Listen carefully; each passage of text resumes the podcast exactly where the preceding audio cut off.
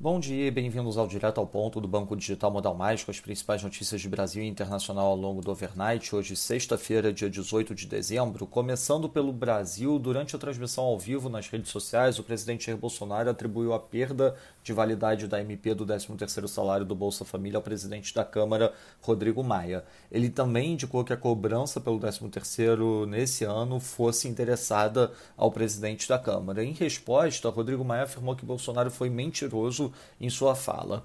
Sobre o estado de calamidade, o Correio Brasiliense relata aumento da pressão de parlamentares pela extensão do estado de calamidade para o ano que vem. Já em relação às votações da Câmara no final do ano, o Estadão afirma que as votações deixaram um gosto amargo para a equipe econômica, apesar de vitórias importantes no projeto de socorro aos estados e na própria aprovação da lei que lança as bases para o orçamento de 2021, a LDO, os parlamentares aproveitaram para engatar artigos que conferem prioridade prioridade a obras do Ministério de Desenvolvimento Regional e desengavetar projetos que criam brecha para permitir novas contratações em 2021.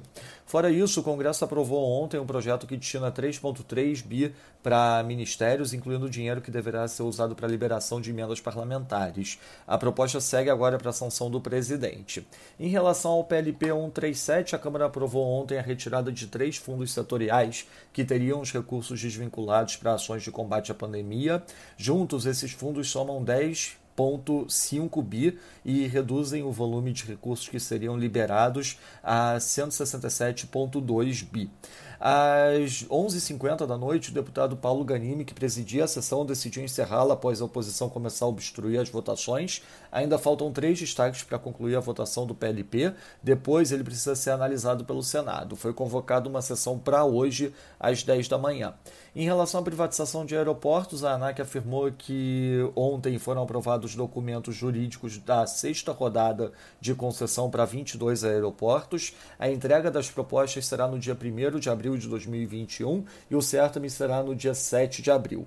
Juntos, os aeroportos da rodada representam 11% do total dos passageiros pagos movimentados no mercado brasileiro de transporte aéreo em 2019. Em relação ao dólar, o Banco Central anunciou a realização de leilão de linha na modalidade pós-fixado Selic das 10h15 às 10h20. Segundo o comunicado divulgado pelo BC, serão aceitos até 2 bi de dólares. Fora isso, as notícias do Brasil pertinentes a questões relacionadas à pandemia e à vacinação. Passando para o setor internacional, nos Estados Unidos, segundo a Reuters, o governo deve incluir cerca de 80 empresas chinesas na lista negra, incluindo a produtora de chips SMIC. Sobre o pacote fiscal, Mac McConnell afirmou que o Senado deverá trabalhar ao longo do final de semana para chegar a um acordo e, com isso, conseguir evitar um shutdown parcial do governo. Já o governo comunicou aos estados que haverá uma redução na quantidade de vacinas da Pfizer distribuídas na semana que vem e a FDA deve emitir aprovação para a vacina da Moderna hoje ao longo do dia. Sobre o Brexit, o Barney afirma que há um caminho para acordo, mas questões de pesca seguem como ponto central de contenção, o que reduz as possibilidades de um avanço acelerado. Ainda assim, alguns oficiais em Bruxelas acreditam que há uma pequena possibilidade de algum tipo de anúncio ao longo do final de semana.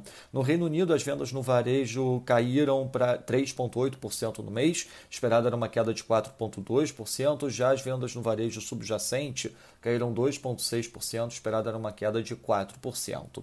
Na zona do euro, segundo o South China Morning Post, Merkel e Macron concordaram em avançar um acordo sobre investimentos bilaterais entre o bloco e a China China e na Alemanha, um economista do IFO indica otimismo para o setor industrial do país. Encomendas avançaram positivamente. O índice IFO Business Climate ficou em 92,1, esperado era 90, leitura anterior de 90,7.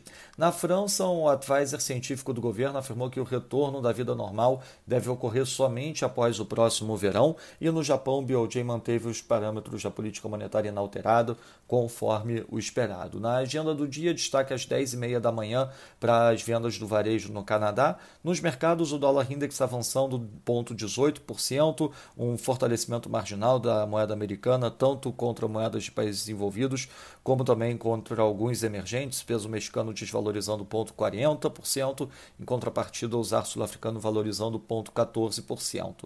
No mercado de juros, o título americano de 10 anos abrindo 1 basis point, o título alemão de 10 anos também abrindo 1 basis point. Já no mercado de ações, o S&P Futuro futuro avançando 0,05%, enquanto o DAX avança 0,25%. No mercado de commodities, o WTI é, caindo 0,27%, enquanto o Brent cai 0,39%.